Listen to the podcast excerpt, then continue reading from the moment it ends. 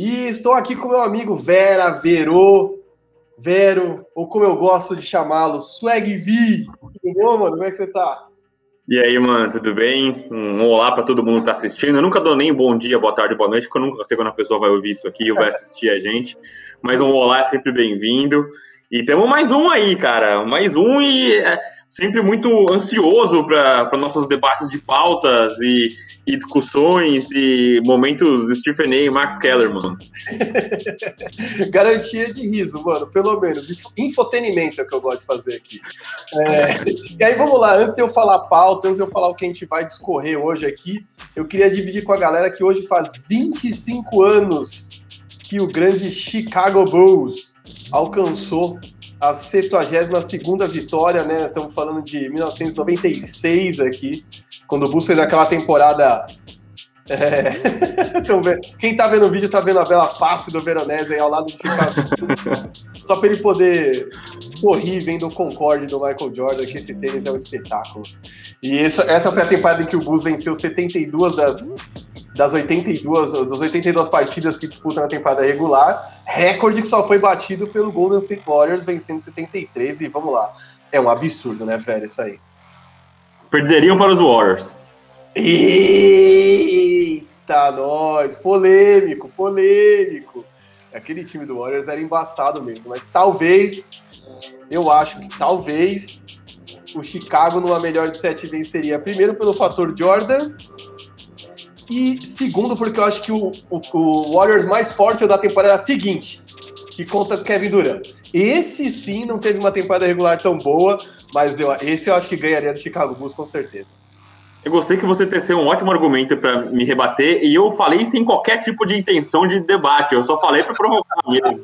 Você só caiu no bait mesmo, mas segue o baile. O segue o baile. Já tá já. Mas é isso, galera. E hoje a gente vai falar de é, corrida pelos playoffs no leste, corrida pelos playoffs no oeste. Vamos falar aqui de ausência de Harden.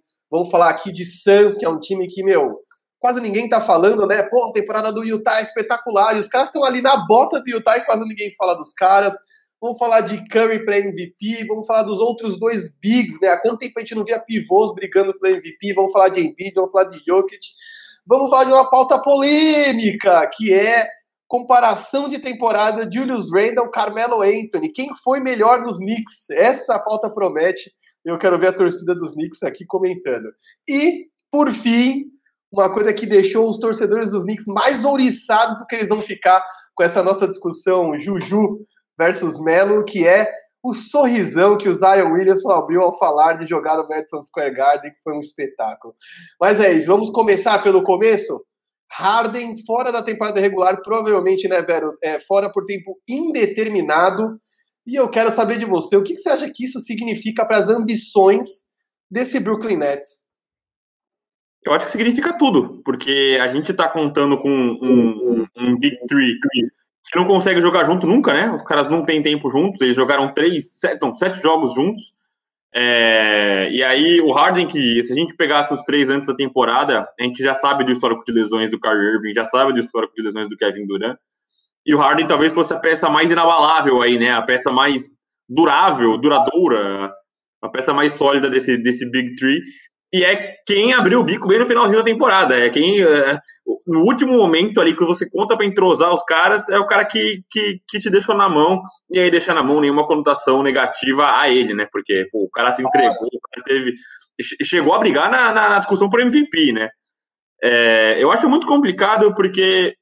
É, assim, a gente não vê, a gente não, eu não vejo esse time do Nets com um entrosamento impecável, até porque eles têm uma temporada, né? É, é a máxima do all-in, como a gente fala. Os caras estão indo para essa temporada, não estão para ir fazer um entrosamento impecável. Mas, pô, como é que você vai criar um ambiente de competição com os três jogando juntos? O cara vai voltar basicamente no playoff se voltar, né? O Kevin Durant é outra incógnita, né? O cara tá agora como day to day, né? O cara tá vendo um jogo por jogo. É, a cada jogo eles vencem, o cara pode jogar ou não pode jogar, mas é, é, é, ficou muito tempo fora. Teve a lesão no tendão de Aquiles, que é uma lesão muito complicada, e a gente vê que o histórico é aquela coisa que prejudica. É, uma parte do corpo compensando a outra, eu acho muito complicado, cara. Eles já tiveram um golpe muito duro com a aposentadoria forçada do Lamarcus Aldridge.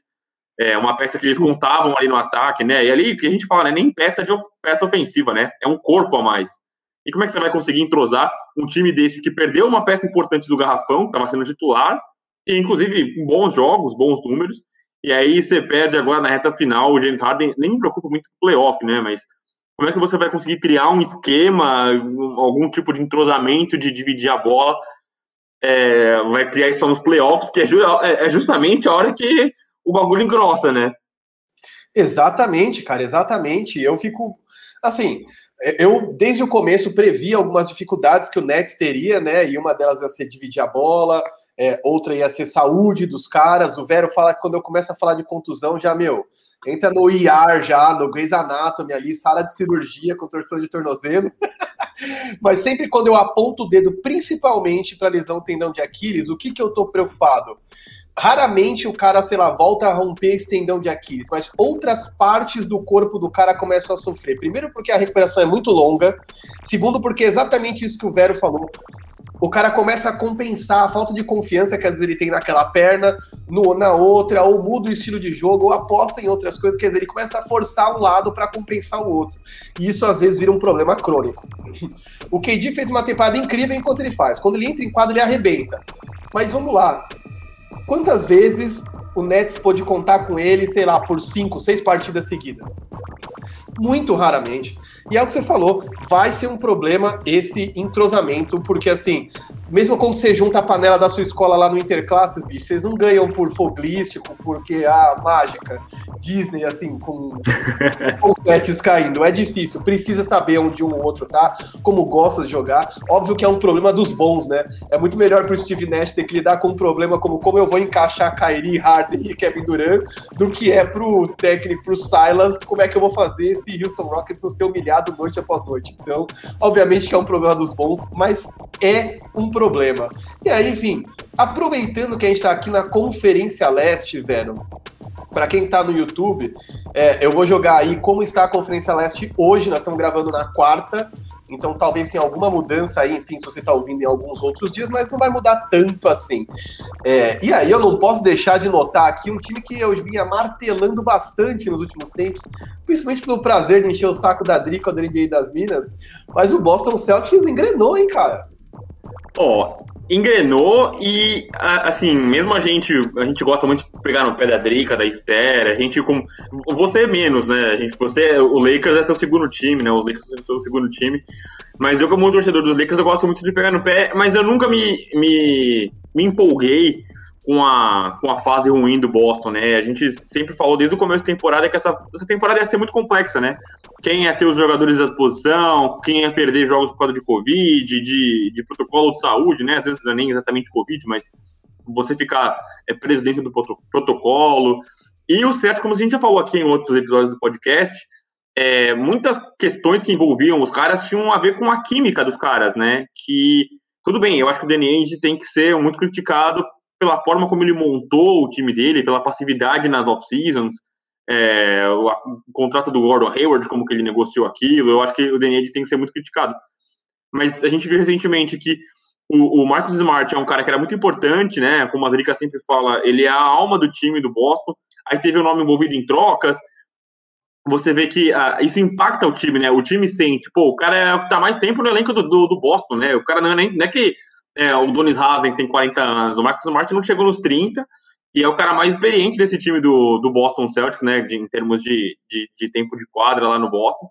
É um cara que foi ouvido em trocas, isso machuca o vestiário, é, por causa dos protocolos, é, os caras ficavam em vestiários diferentes, então você não consegue criar uma química, uma relação com os caras, e agora com a NBA vacinando os caras, né, eles estão abrindo mão aos pouquinhos dos protocolos, você consegue juntar os caras num vestiário só, eu acho que a evolução do Boston era uma tendência, né? Eu acho que não é surpresa para mim é, a, a, o crescimento desses caras.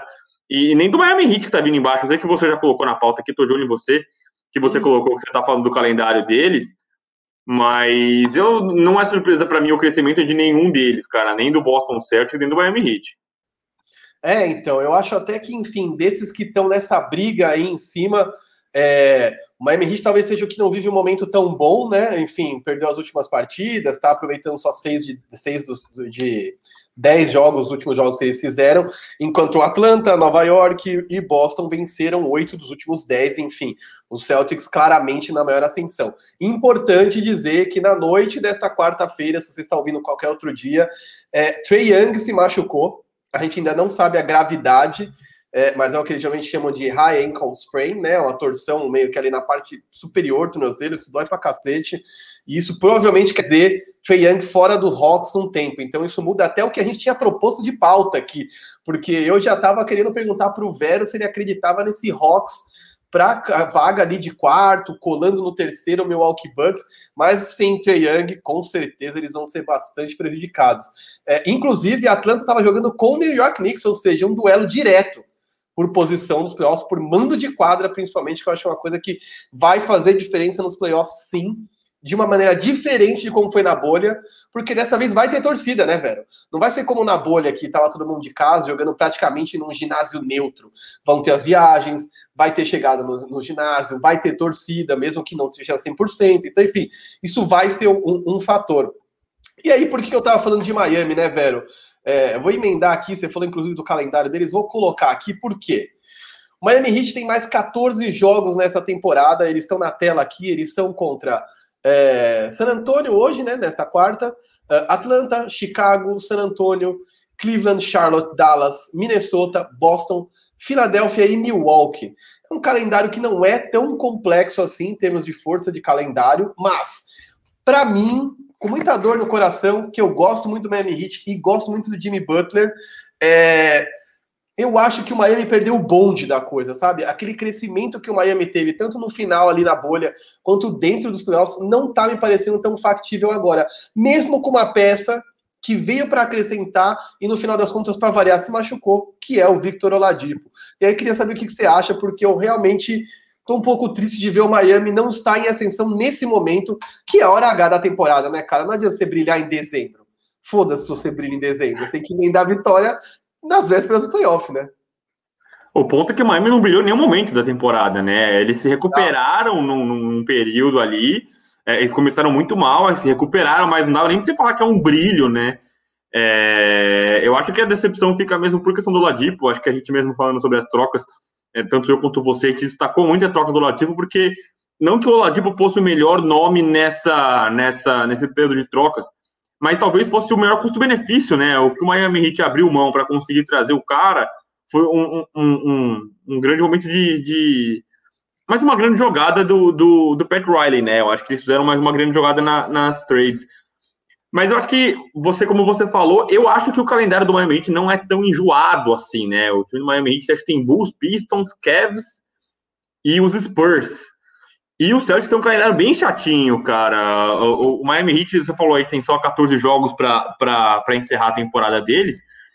Mas eu acho que eles têm um calendário minimamente ok. E eu acho que, assim, para mim, o grande. É, vocês estão. Quem está assistindo a gente no YouTube tá conseguindo ver aí a, a, relação dos calendários mais enjoados. O Miami tá mais para baixo, está em vigésimo, é o vigésimo calendário mais chatinho da NBA, entre os 30 times, é claro. É... E, cara, eu, destaco, eu, além, assim, o Oladipo é uma decepção por conta da lesão, mas não pelo, pelo que o cara entrega em quadra, né? Eu acho que ninguém esperava o cara chegando fazendo 20, 25 pontos todo jogo. Eu acho que as grandes decepções dessa temporada ficam por conta do Goran Dragic e do Tyler Hero o Tyler Hero, especialmente, é, uma, é uma, um comentário oportunista meu, porque ele, nessa última semana ele veio muito mal, né? Nos últimos jogos aqui. Ele tinha, vinha vendo jogos, vinha tendo jogos bons, mas assim, você ter jogos bons quando tem um monte de gente fora é fácil, né? Você automaticamente vai receber um volume muito maior de, de jogo.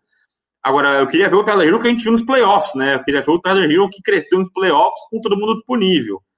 Então a gente tem ele e o Goran Dragic, que também voltou de lesão, né? Ele perdeu ali a reta final dos playoffs, das finais contra os Lakers com lesão também. E, e são caras que estão devendo muito e é uma posição carente no Miami Heat, né? Por mais que a gente goste do quanto o Jimmy Butler é importante em quadro, como ele organiza o time, esse playmaking, né? Para eles faz muita falta. Eles apostam muito nesses forwards que são playmakers, né? O Igodala, o Ariza, é, o próprio Bandebaio é um playmaker jogando como pivô. Mas eu acho que faz muita falta para eles esse tipo de peça com alguma consistência. São caras que estão oscilando muito na temporada, não estão tendo uma regularidade, e, e por isso que o Miami Heat está ainda catando cavaco. Mas, cara, eu não, não, não me decepciono porque eu acho que o. É, não com esses caras, com esses caras eu sim me decepciono, mas o meu ponto é que eu ainda acho que o Miami Heat, cara, é um time feito para playoff, cara. Eu acho que não é um time que vai que vai agora mostrar o que eles sabem fazer, o que eles conseguem fazer. Eu acho que é um time feito para playoff. É, não, eu também acho. É que o que eu, eu, eu acho que, assim, colocar aqui de novo, é, estou colocando aqui para quem está no YouTube a tela da Conferência Leste, eu só acho que eles têm que tentar escapar do play-in de qualquer forma, porque o prêmio do play-in, do sétimo do play-in, é pegar o Brooklyn Nets na primeira rodada, bicho. E eu acho que, assim, enfim, a gente pode até discutir se não é o melhor momento para pegar esse Brooklyn Nets, justamente por conta das contusões, e vai pegar os caras meio é, sem entrosamento, né? Que eles podem ganhar no primeiro round e você se estarem mais fortes para o segundo round. Pode até haver essa discussão, mas eu fugiria do Brooklyn Nets na primeira rodada, né? Se eu puder escolher nesse momento, com o time completo do Miami, eu talvez preferisse pegar o Milwaukee Bucks ou o Atlanta Hawks se conseguir sobreviver ou, enfim, manter o mesmo nível de, de atuação. A gente não sabe quanto tempo o Trae Young vai ficar fora, mas enfim, é, eu, se fosse Miami, preferia pegar o, Milwaukee ou o Hawks na primeira, na primeira rodada, até porque eles também não estão voando, né? Então, ainda que o Brooklyn Nets não esteja no seu ápice nesse momento, eu também acho que o Miami não estará então, acho que isso é um, é um, um, probleminha sério. E aí, enfim, falando aqui de, de Conferência Leste, quem sobe, quem desce, estou bem surpreso com o Atlanta Hawks, que é um que a gente, enfim, finalmente atendeu aquilo que a gente pensava que ia ser, né, nas mãos do Nate McMillan, fora das mãos do Lloyd Pierce. Mas eu acho que a gente tem que falar também de um time da Conferência Oeste, né? Que é um time que, enfim, a gente fica, nossa, olha o Utah Jazz, temporada incrível que eles estão fazendo. É, puta, será que dá para confiar no Clippers nesse momento, com essas atuações monstras do, do Paul George, vem jogando muito, principalmente nos últimos sete jogos.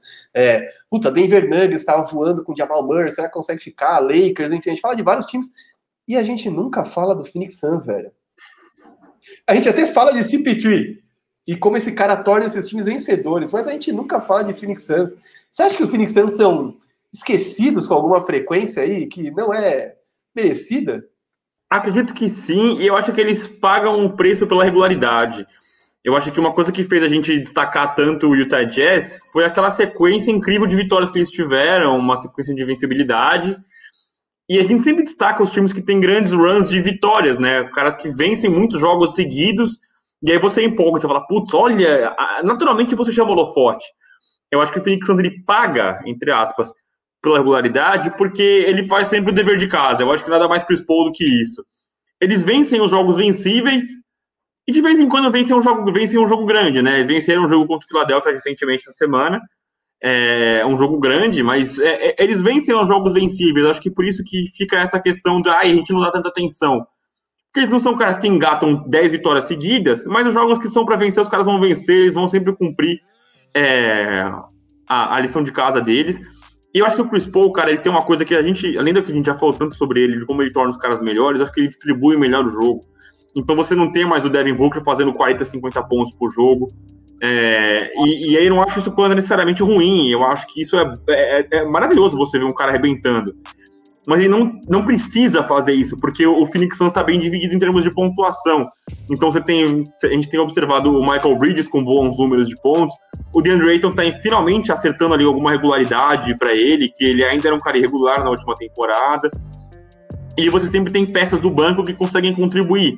Uma noite é o, o, o Jay Crowder, outra noite é o, o Cameron Johnson. Então a gente sempre tem um cara que vem contribuindo é, uma quarta estrela, quinta estrela, para ajudar esses três, esse Big Three do Phoenix Suns. E mesmo, mesmo o Chris Paul é um cara de 15 e 10, né? É um cara que faz 15 pontinhos, 10 assistências.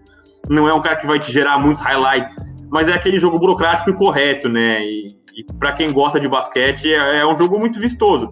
Mas não é, um jogo, não é, não é aquele tipo de jogo que vai te chamar atenção no top 10 toda semana. Você vai ver de noite lá, o seu top 10 jogadas, dificilmente vai ter uma jogada do Phoenix Suns. Não, não vai, né? E, enfim, o Chris Paul frequentava muito o top 10 com o DeAndre Jordan nas pontes aéreas, né? Mas, enfim, o jogo dele não é essa coisa tão highlight, né? Até porque 37 anos, né, velho? E hoje mesmo eu ouvi um podcast, né? Eu ouvi uns pedaços, na verdade, ali no YouTube. em que o Bill Simmons está conversando com a Jake McMullen, que é, mano, espetacular, autora desse livro aqui em cima, Basketball Love Story. E eles estavam falando sobre como o Chris Paul é a prova do tempo, né, cara? Como que um cara de 37 anos consegue continuar elevando os times em que ele vai dessa forma, né? Eu gosto sempre de comparar, às vezes, né? Não sei se eu já fiz isso aqui anteriormente, se eu já fiz, me perdoem. Mas é exatamente o que você estava falando sobre o Devin Booker. Desculpe, entregar bons números. É, o Zé Clavini vai entregar bons números toda noite. E não necessariamente o Bulls vai se tornar um time vencedor. E o Chris Paul vem com 16 pontinhos, 10 assistências, 16 pontinhos, 8 assistências. E o, e o Suns sai de décimo para segundo do Oeste, com muitas chances de ser primeiro, né? Enfim, tá ali um, uma, uma derrota ali atrás do, do, do Utah Jazz. Então, é, um joguinho atrás só. Então, nós estamos falando de um time, cara, muito forte e que tem um componente que para mim é interessante de analisar, velho. Para mim, esse Phoenix Suns tem dois caras que são excelentes fechadores de jogo: Devin Booker e Chris Paul. E tem uma puta arma defensiva nas alas, que é um problemaço de defender nessa NBA, principalmente do lado oeste, imaginando LeBron James, imaginando Kawhi, imaginando Paul George, é, imaginando um monte de gente que joga ali entre ala armação e os alas, que é o Michael Bridges para marcar tanto no homem a homem quanto na inteligência da defesa, da defesa coletiva. Cara, vou te falar, eu tô começando a cada vez mais acreditar que esse Phoenix Suns pode ser um problema, cara, numa semifinal do Oeste, num, numa final do Oeste. Eu ainda não sei dizer, precisar onde eu vejo esses caras. Tipo, nossa, vejo esses caras na final. Mas eles vão ser uma pedra no sapato de muita gente. A gente ficou um tempão brincando aqui, rindo que se o Lakers caísse para um, um play-in. Eu não queria ser Utah, nem queria ser, nem queria ser Phoenix Suns. Nem tô dizendo aqui que Phoenix Suns pode eliminar o Lakers. Mas, cara, eu não sei se o Lakers quer pegar o Phoenix Suns também, entende? É um time que tá azeitado, tem um Chris Paul general de quadra, e basta ver o que o Chris Paul transformou o OKC ano passado, e imagina o que ele pode fazer com esse Phoenix Suns, é muito mais talentoso que o OKC do ano passado, né? Sem dúvida. E outra coisa também é que acho que a gente tem que esperar para ver é que a gente não viu esses caras experimentados no playoffs, né? Então, eu, eu fora o obviamente, mas eu tô muito curioso para ver o Devin Booker, o DeAndre Ayton em ambientes tão competitivos quanto os playoffs. Eu acho que uma coisa que pode complicar os caras são os matchups, né? Eu não vejo o DeAndre Ayton um defensor tão competente assim num matchup contra o Anthony Davis, por exemplo, ou contra o Nicole Jokic, enfim. Mas eu acho que a gente tem que esperar para ver os caras num, num, num playoff, né? Eu acho que é, aí sim vai ser o momento da gente ver Devin Booker para 40, 50 pontos. E eu estou ansioso para ver. É, a gente que é fã do Devin Booker, inclusive bela camiseta sua. É, eu queria muito ver esses caras num ambiente tão difícil assim, né? Você performar contra equipes menores na temporada regular é um pouco mais simples. Nos playoffs, como a gente já falou várias vezes aqui, é, é quase outro esporte, né? O basquete muda muito nos playoffs. Assim como o Miami Heat é um time feito para para playoff, a gente cansou de falar aqui times que são feitos para temporada regular, como o Milwaukee, Milwaukee Bucks do Mike Budenholzer. É, eu a, ainda fico muito ansioso para ver esses caras em ambiente, ambientes competitivos, né? Devin Booker especialmente. Não, total. E eu coloquei na tela aí para quem está no YouTube, uma tela, enfim, voltei com aquela tela em que a gente fala sobre a força do calendário, os calendários mais difíceis da NBA. E o Phoenix Suns tem o quarto calendário mais difícil daqui para o final da temporada. Eles vão jogar ainda contra o Utah Jazz, vão jogar contra Sixers, Clippers, Nets, Lakers e Portland. É, os times que eles vão enfrentar são todos acima de 55% de aproveitamento na temporada, o que é um patamar alto para se enfrentar. Tem gente que está brigando por posição, por mando de quadro em playoff. Quer dizer, é, eu acho que é bem complexo, mas se eles seguirem nessa toada, eu vou te falar. Óbvio, temporada regular é uma coisa, playoff é outra. Mas eu vejo um time cada vez mais pronto, porque time bom, é, que tem futuro em playoff, vence jogo grande. É o que você estava falando. Não adianta nada vencer o Kings, não adianta nada vencer o Cavs. Você tem que vencer quando interessa os seus concorrentes diretos, principalmente. Acho que eles vão ter oportunidade de fazer isso. E aí, Vim, falando de Chris Paul, falando de Point God, falando de Devin Booker, cara capaz de fazer 70 pontos. Meu Deus do céu, o que vem sendo a temporada do Stephen Curry, cara? Eu não sei o que dizer, sério. É um absurdo. Eu vou colocar uma coisa aqui na tela, quem tá no YouTube vai poder ver. E aí eu vou dizer para quem tá só nos ouvindo, enfim. Em uma linha, tem uma temporada do Stephen Curry em que ele está fazendo 31,4 pontos por jogo, 5.5 rebotes, 5.9 assistências, 1.2 roubadas, 0.1 tocos, é, 3.3 erros por jogo, é, 5.2 bolas de 3 convertidas por jogo, ou seja, mais de 15 pontos vindo só de bola de 3, e um true shooting, né, que é uma forma como eles medem, enfim, é, arremesso em 66.5. Na outra linha, tem é, estatísticas do Curry também, mas são 30.1 pontos, 5.4 rebotes, 6.7 assistências, 2.1 roubadas, 0.2 blocos, 3.3 erros também por jogo, 5.1 é, arremessos de três convertidos e 66.9 de shooting. E aí eu te pergunto, velho, você sabe dizer qual, qual dessas linhas que eu li é a linha que tem o Stephen Curry MVP unânime da NBA? Eu sei porque eu retuitei isso aí que você postou, rapaz. Eu li esse tweet e eu sou um grande fã de Stephen Curry. É isso, velho. Nerd do basquete aqui não falham, velho. Mas a real é que a linha é, de stats é a linha de baixo. Então, ele teve médias unânimes. Quando ele foi MVP unânime, ele estava com média de 30,1 pontos, 30,1 pontos, ele está com 31,4.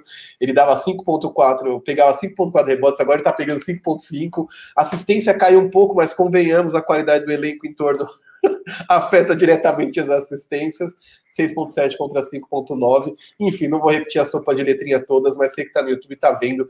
São médias parecidíssimas e aí eu te pergunto, é uma completa loucura pensar em Stephen Curry para MVP dessa temporada 2021?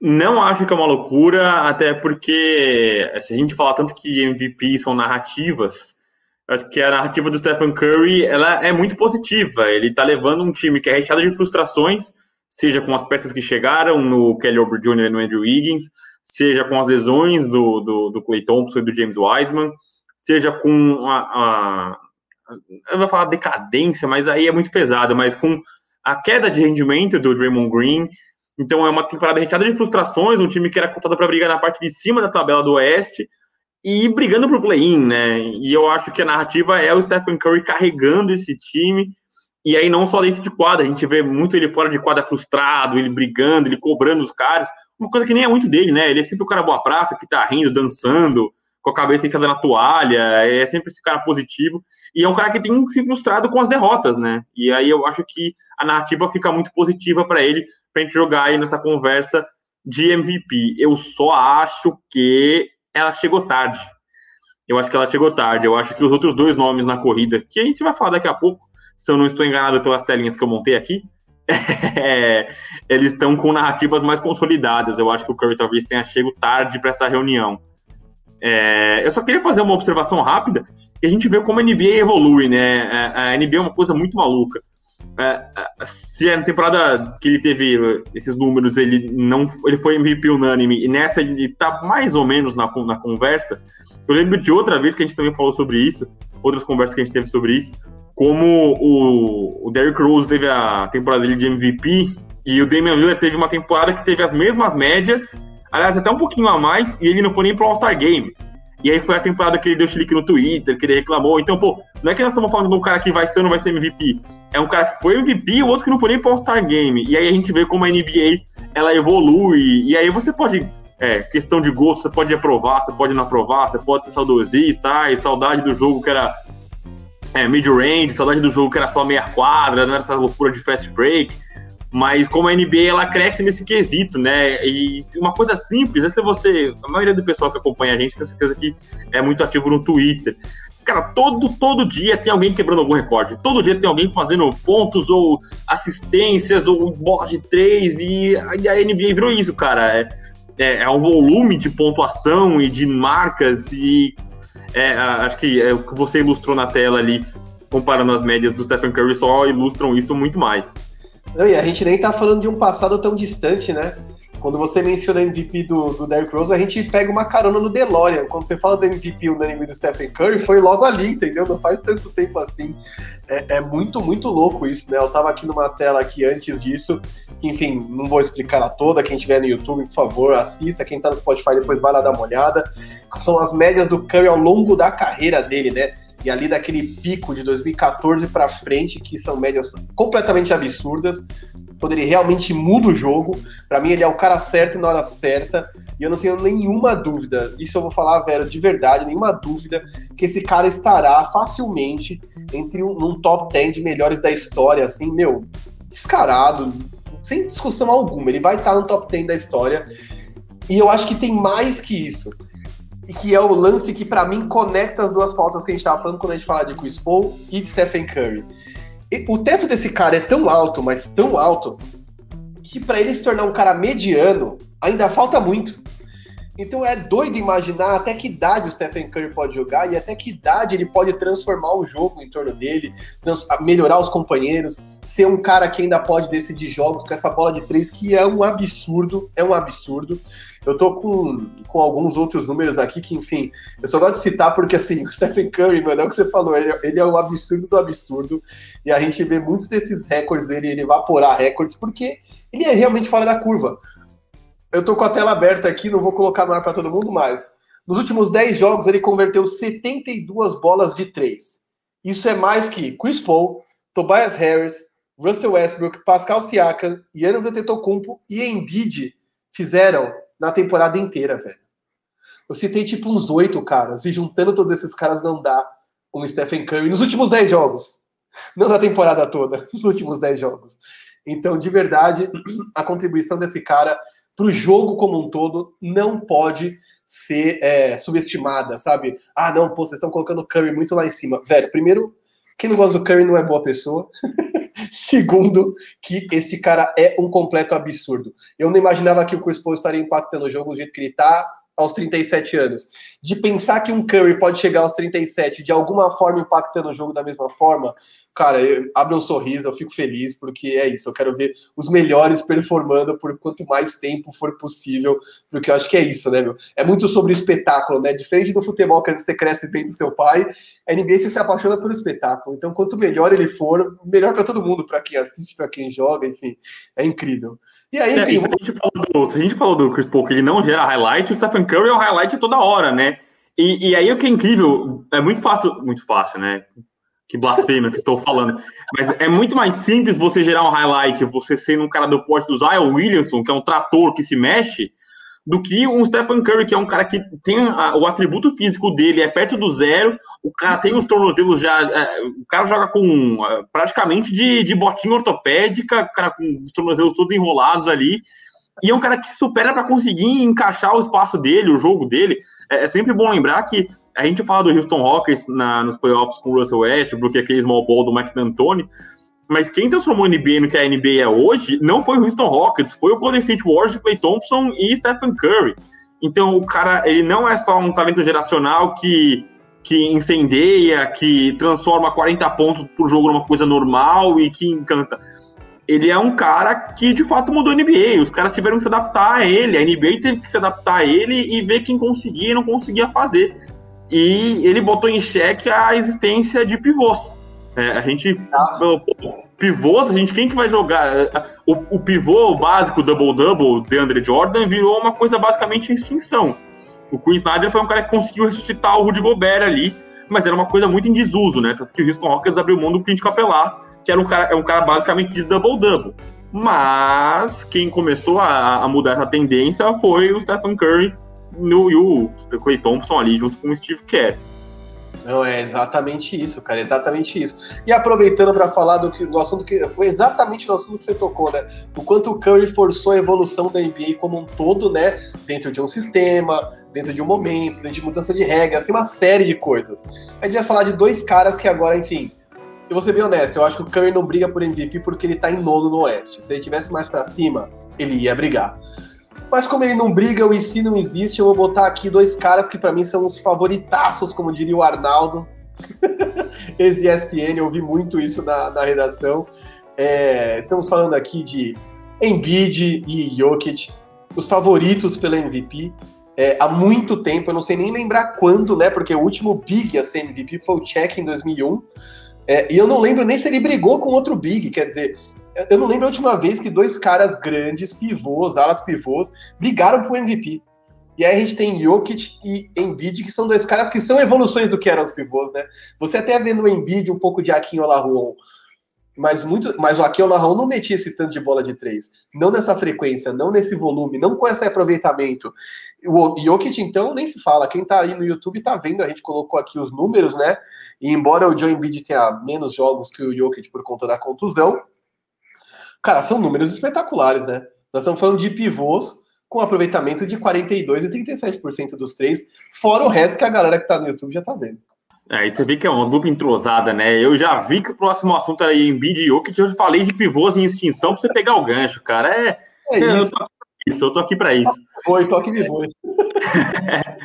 cara, e é o que você falou, e pegando um gancho no, no, no, no, que é a última coisa que eu falei também, a evolução, né? Os caras estão evoluindo.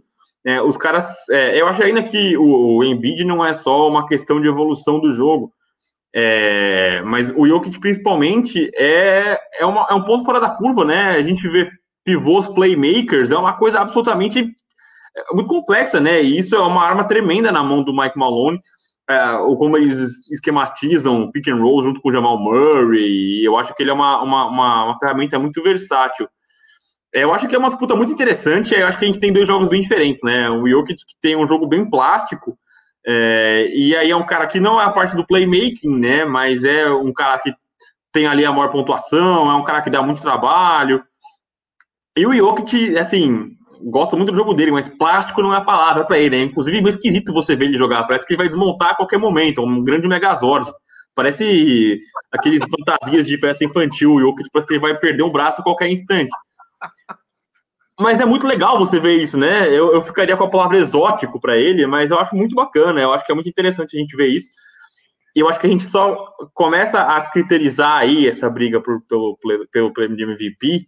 Eu acho que a gente começa a colocar uma, uma pontinha de, de um bico de carro para você que é fã da Fórmula 1, um na frente do outro, que eu acho que o que divide isso é a campanha de cada um, né? Eu acho que a gente falou isso no último, no último podcast que talvez a, ausência do Murray beneficie, beneficie o, o Nikola Jokic, né? Ele ganha mais volume, ganha mais arremessos.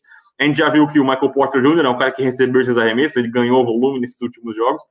O Jokic talvez ganhe mais números, mas não, não vai ajudar na classificação, né? Eu acho que eh, o, Denver, os Lakers tinham uma, um, um calendário horroroso, passaram por uma parte grossa desse calendário horroroso, o Anthony Davis está para voltar, inclusive deve voltar nesta quinta-feira, né, contra o Dallas Mavericks. Então você vê o Lakers tomando forma, encostando no Denver Nuggets, e o Denver Nuggets justamente em queda, né? Porque perdeu o Jamal Murray, não em queda por partidas, mas fazendo jogos mais difíceis. A tendência é que eles percam um pouco de força e percam um pouco de fôlego no Oeste. E aí, se perder mano de quadra, eu acho que o prêmio de MVP vai embora também para as mãos do Joel Embiid. Eita, nós. E aí eu vou falar de uma coisa que para mim, cara, me afeta e me faz me questionar, tá? Eu vou responder na lata aqui, porque eu não vou ficar fugindo do assunto, mas eu acho muito complicado que a gente, de repente, dê esse MVP pro Jokic só porque ele tá mais disponível. Puta, isso me afeta, cara. É, enfim, eu não preciso citar aqui que. Enfim, eu vou citar, vai. O Ewing foi. O Patrick Ewing foi, foi rookie do ano, jogando apenas 51 partidas 82. Eu achei um absurdo terem dado o novato do ano para o Malcolm Brogdon, no ano em que o Embiid jogou muito, mas não jogou todos assim, a maior parte dos jogos. É, eu realmente acho que até certo ponto você tem que medir impacto e não simplesmente durabilidade. Durabilidade é um fator, tem que ser um critério. Mas assim, de verdade, se eu tivesse que dar um prêmio de MVP para alguém, eu daria para o camaronês. E você? É, é, eu, eu vou um pouco na sua contramão, mano. Eu entendo essa, é, eu entendo essa questão do. É, é que você não pode fazer justiça hoje pelo que o, o Embiid foi, foi surrupiado no ano do, do Malcolm Brogdon. Eu acho que. O novato do ano pro MVP é justo. ben Simmons que o diga, né? Nosso eterno Rookie of the Year. Mas.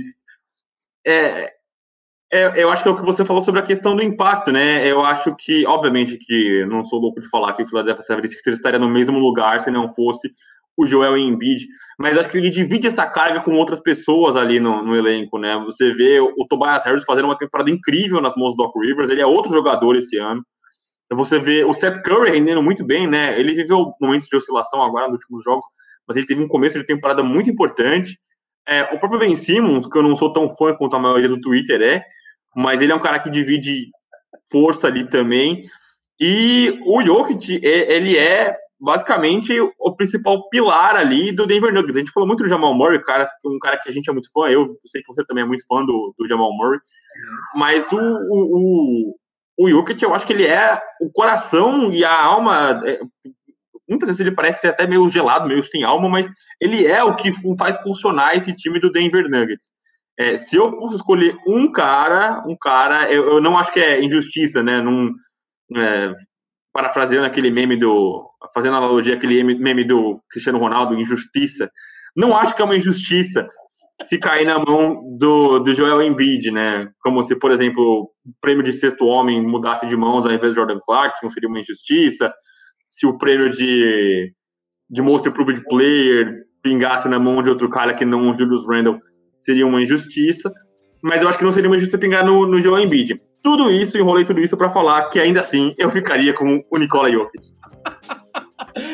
Boa, boa. E mais uma vez entrosado, eu não quero destacar isso, mais uma vez entrosado. Você já adiantou a próxima pauta, que é incrível, que realmente é se esse MIP, se esse prêmio de Most Improved Player, que é o cara que mais evolui de uma temporada para outra, escapar das mãos de Julius Randles, Cara, isso vai ser um absurdo, né? Na boa, vai ser um absurdo.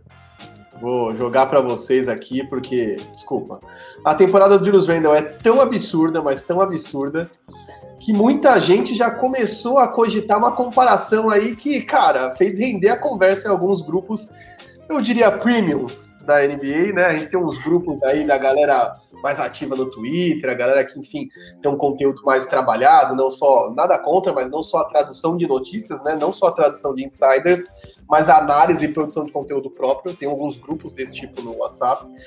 E essa, essa discussão esquentou os grupos aí. Se Julius Randle não tá tendo uma temporada melhor do que o Carmelo Anthony jamais teve nos Knicks. E aqui eu não tô dizendo que um é melhor que o outro, pelo amor de Deus.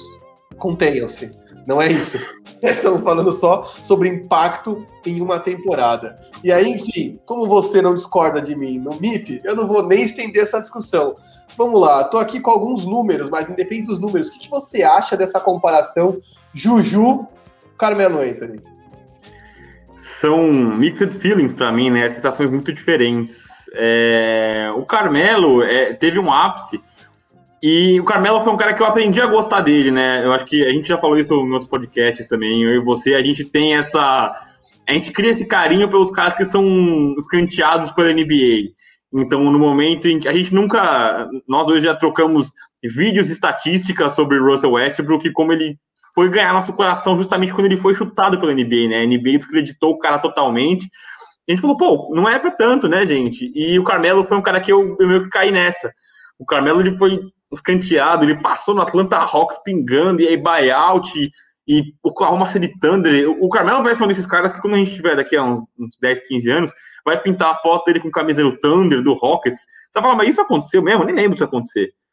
E, e, sim, ele pingou, e é aquele cara sem, sem, sem identificação, e foi um cara que eu aprendi a gostar. O Júlio, por em contrapartida, Baby Laker, né? Todos os caras que os Lakers draftam, eu, eu pego no colo, eu cuido e torço pelo, pelo, sucesso deles, né? Eu não tenho aquela sensação amarga de falar, pô, já não tá no meu time, quero que o cara se lasque. Eu torço pelo sucesso dele. E eu acho que a, a, a forma como a torcida do Knicks encara os dois tem muito contexto histórico, né? Eu acho que o, o Carmelo ele veio para ser a estrela, para ser o reforço e veio do Nuggets já badalado e é um cara que o pessoal esperava que ele entregasse aquilo tudo, e ele era meio que uma estrela solitária, né? Ele meio que brigava sozinho, e aí, momentos importantes, né? Aí a gente tem que levar em consideração, mais uma vez, os ambientes em que eles brilharam, né? O Carmelo teve grandes jogos importantes e, e cestas no, clutch time ali.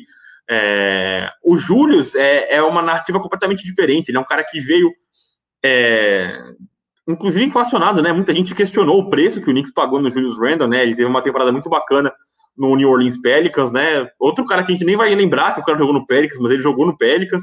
É, aí foi pro, pro, pro Knicks e tá tendo uma temporada muito bacana. E aí eu acho que é total mérito de Tom Thibodeau, cara. Eu acho que a gente brincou num grupo é, não de premium, mas de fantasy, e como o Thibodeau ele extrai isso dos jogadores, ele, ele espreme os jogadores para jogar o máximo é, de minutos, o maior tempo em quadra, e eu acho que isso fez florescer o Julius Randle, né? É, a forma como ele desenvolveu o chute de três mostra como ele é um cara que se adaptou muito bem, é, e é um cara que está muito trabalho. Para todo mundo que enfrenta, ele é um problema, porque é, obviamente, muito mal comparando com o Zion Williamson, mas é, é o mesmo protótipo, né? É um cara que ele é muito rápido para ser um pivô e é um cara que é muito forte para ser um ala. Então ele vira um problema para você, é um cara difícil de você marcar. É, eu tenho só sensações boas em respeito ao Julius Randle e se um momento a gente ainda dividiu ali o Most Improved Player entre ele e o e Jeremy Grant, eu acho que pingou na mão dele e não sai mais. Nossa, total, total. Eu até queria lembrar, galera, que o Jeremy Grant virou aquele cara day to day forever perde vários jogos jogando num time fundo, fundão do fundão do leste, é um time que está quase no pré-sal da Conferência Leste, que é o Detroit Pistons. É, e, cara, como eu gosto de ver o Julius Randle brilhando tudo isso que ele está brilhando, e para não ser repetitivo e não falar nada que você já falou, eu vou só citar uma outra telinha do Stat News, que é um, é um, é um perfil muito bacana que tem no Twitter, eu recomendo que a galera siga, tem umas ilustrações bem bonitinhas os números. Ele é um dos três caras na história da NBA a ter médias superiores a 20 pontos, a 10 rebotes, a 5 assistências e ter, junto com tudo isso, aproveitamento superior nas bolas de 3 a 40%.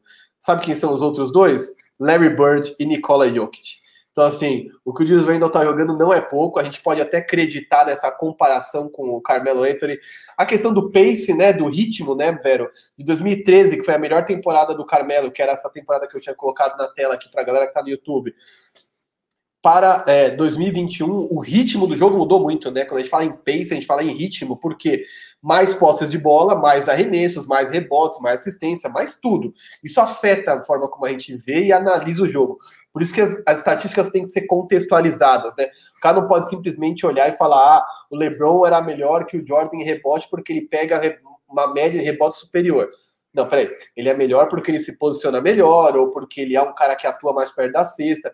Número por número, assistente, até em média, ele não faz jus à época, né? Então, se você parar para ver pace, principalmente ritmo de jogo, a gente vai ver uma mudança muito absurda, principalmente nos últimos 10 anos, né? Que é essa coisa dessa firmar, essa coisa do, da bola de três, do hand check, enfim, uma série de coisas.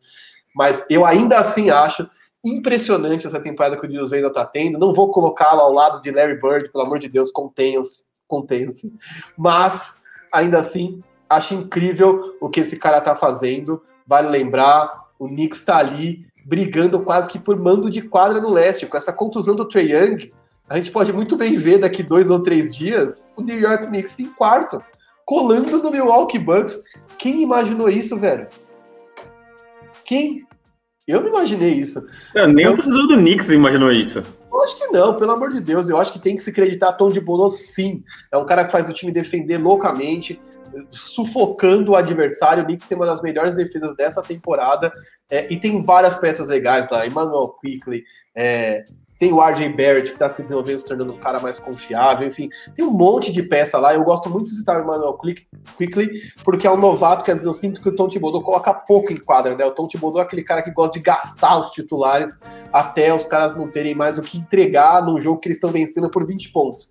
Então, eu gosto quando ele bota mais o Emmanuel Quickly para jogar, mas realmente tem uma mistura boa de veteranos e novatos nesse time. E eu acho que mais uma vez vale a pena dizer. O Knicks está fazendo tudo certo para se tornar o destino de um grande free agent para o futuro. Aproveitando que eu já entrei nesse assunto, que não estava planejado, mas entrei, porque a próxima pauta estava planejada, mas esse gancho não estava.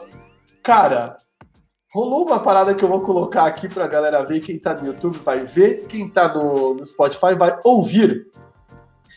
Mas o menino Zion Williamson deu uma declaração meio emocionada quando foi perguntado como é jogar no Madison Square Garden, né? O Pelicans jogou recentemente contra é, o New York Knicks.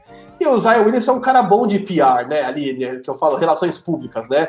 Dá umas respostinhas curtas, sorridente, tem um carisma tal, mas é um cara que, enfim, não excede, né? Não é um cara que se mostra tanto, né? Não é o Anthony Edwards, por exemplo, que admite que não sabe quem era o A-Rod, o Alex Rodrigues, que é o novo dono do Timberwolves. Ele é um cara mais contido, que pensa para falar. E aí Zion Williamson foi perguntado sobre como era jogar lá. E aí ele deu esse uh, I'm glad you asked that actually. Uh, ah.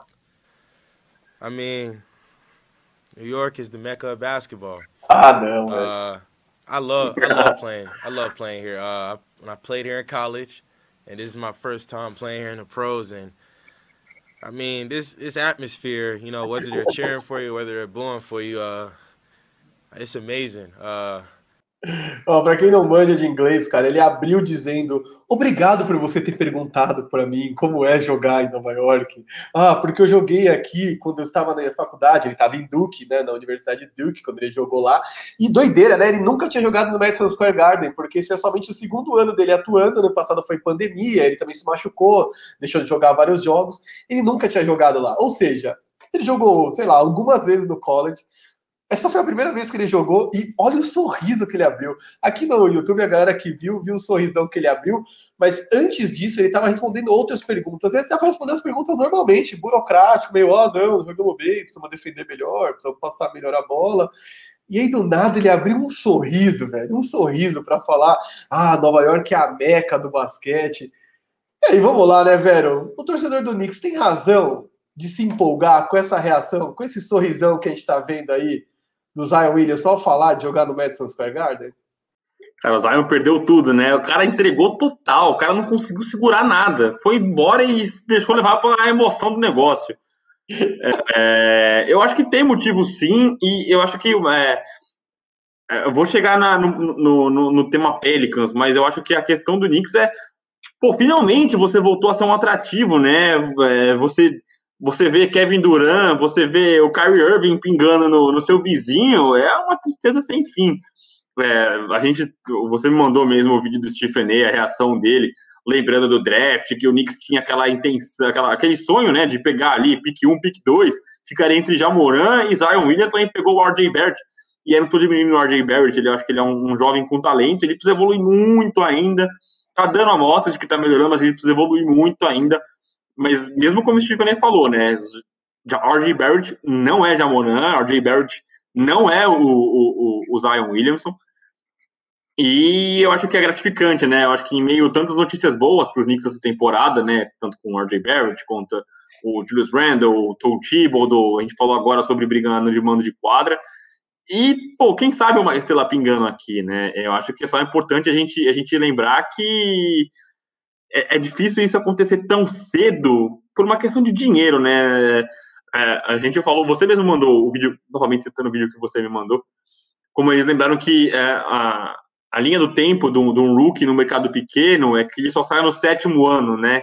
Que uhum. é de acordo com como é desenhado o contrato dele. É muito dinheiro para o cara abrir mão e mudar de, de, de, de lugar de repente, assim, e tentar a sorte em outro canto. Geralmente eles aceitam esse dinheiro e aí pingam fora só no sétimo ano. Foi exatamente o que aconteceu, inclusive, no New Orleans Pelicans com o Anthony Davis, né?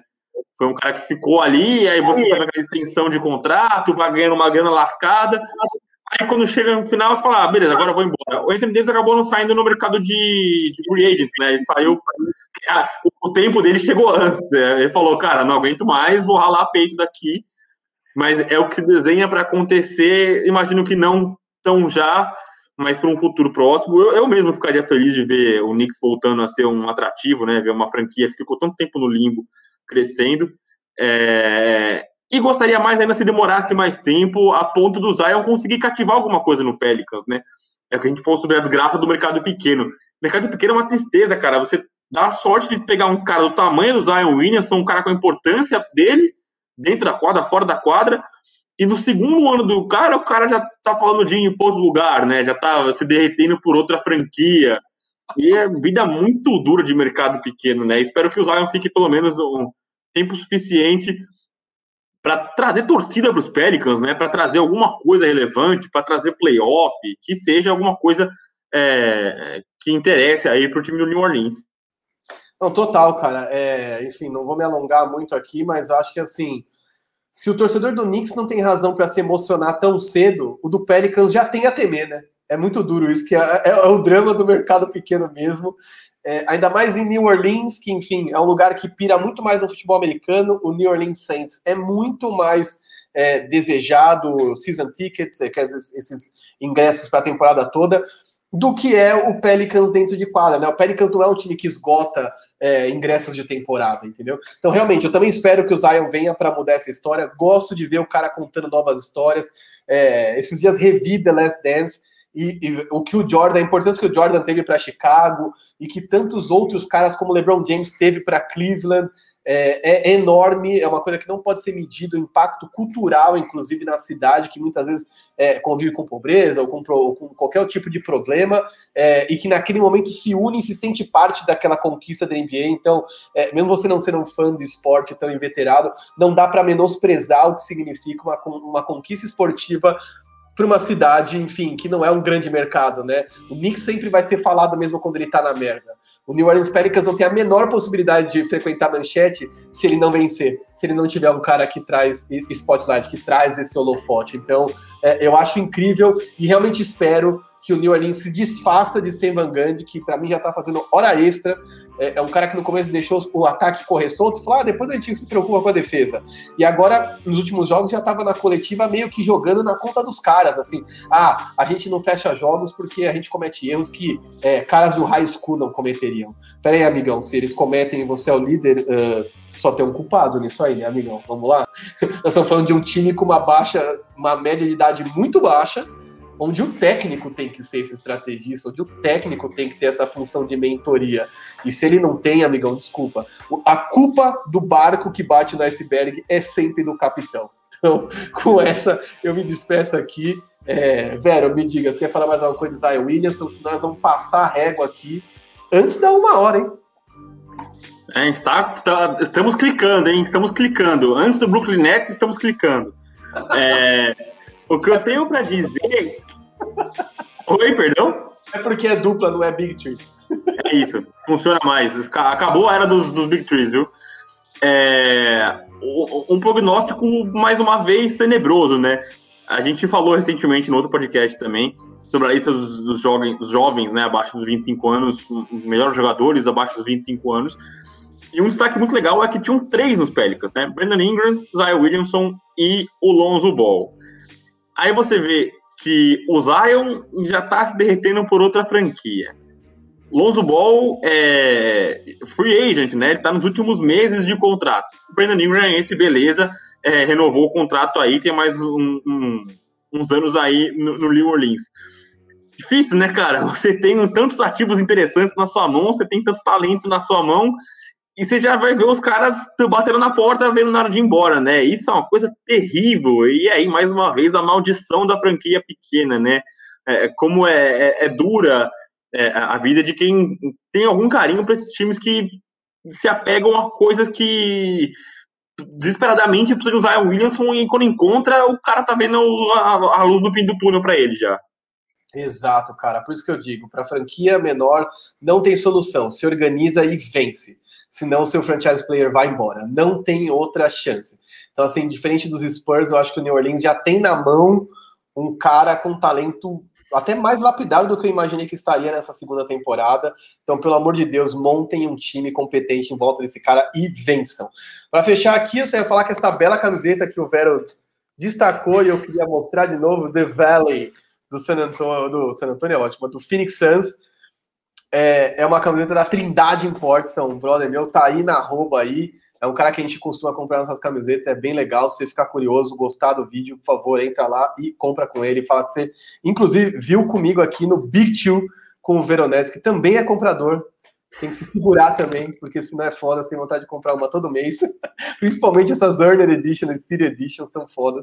Toda hora que eu vejo uma, eu falo, caramba, essa é uma que eu queria na coleção. Mas é isso, Vero. Fechamos a régua aqui no podcast. Só lembrar, galera, que lá no meu Instagram, agora eu tô colocando Reels também informativos. Contei a história do Philadelphia 76ers. E amanhã vai sair um Reels só com curiosidades sobre Joe Embiid, coisa engraçada, coisa boa, cultura pop, inclusive. Então, por favor, Vero, contigo. É, antes da gente encerrar aqui, eu queria trazer um momento notícias, né? Que a gente teve. Estamos é, gravando aqui na quarta. A gente teve notícias tristes, né? Que a lesão do Avdija, né? Do Danny Avdija, novato dos Wizards, machucou o tornozelo. A gente já falou do Trey Young, que lesionou o tornozelo esquerdo. E o Chris Boucher também, outro que sondou ali com o prêmio de Most Improved Player, machucou o joelho esquerdo, né? É, o Avdija parece uma coisa mais séria, né? Não deve voltar essa temporada. A gente ainda está esperando o diagnóstico ali do Trae Young e do Chris Boucher. E notícias boas, né? A gente falou do Anthony Davis, que deve voltar nesta quinta-feira contra o Dallas Mavericks. E JJJ, Jaron Jackson Jr., voltando hoje contra é, Los Angeles Clippers. Ele voltando depois de tanto tempo é, de molho. Já olhei aqui, o Fedaman já deu sete pontos, três rebotes, três blocos em nove minutos. O cara tá dando bloco para todo mundo. É, essas são as notícias boas. É, com notícias boas, eu encerro minha participação no Big Two dessa semana. É, queria deixar um abraço para você, para todo mundo que acompanhou a gente aqui. É sempre importante, se tiver no YouTube, deixar um likezinho aí pra gente, seguir acompanhando a gente. Você que estiver no Spotify, sempre ligado aqui na gente também. É, agradeço a todo mundo que está acompanhando nossa, nossa saga aqui em dupla, nossa temporada regular aqui é, no, nas plataformas do área restritiva e sempre deixar um agradecimento também para o Diego Silva, que faz uma manutenção tremenda aqui para a gente, faz um corre tremendo aqui para a gente. É, muito obrigado, galera, e fico por aqui. É isso, galera. Principalmente obrigado Diego Silva, é verdade. Corre que esse cara faz para a área restritiva rolar não é pequeno. E é isso, galera. Fica por aqui também. O Vero lembrou bem, não esqueçam de like, não esqueçam de compartilhar com seus brothers, inclusive se você não concordar, porque a parada toda sobre isso aqui é fomentar o esporte. É, é, é, é, o que a gente gostava de fazer na redação, trocar ideia até de madrugada, e a gente continua fazendo isso anos depois, e é isso. Espero que você também faça isso com seus brothers. E é isso, ficamos por aqui.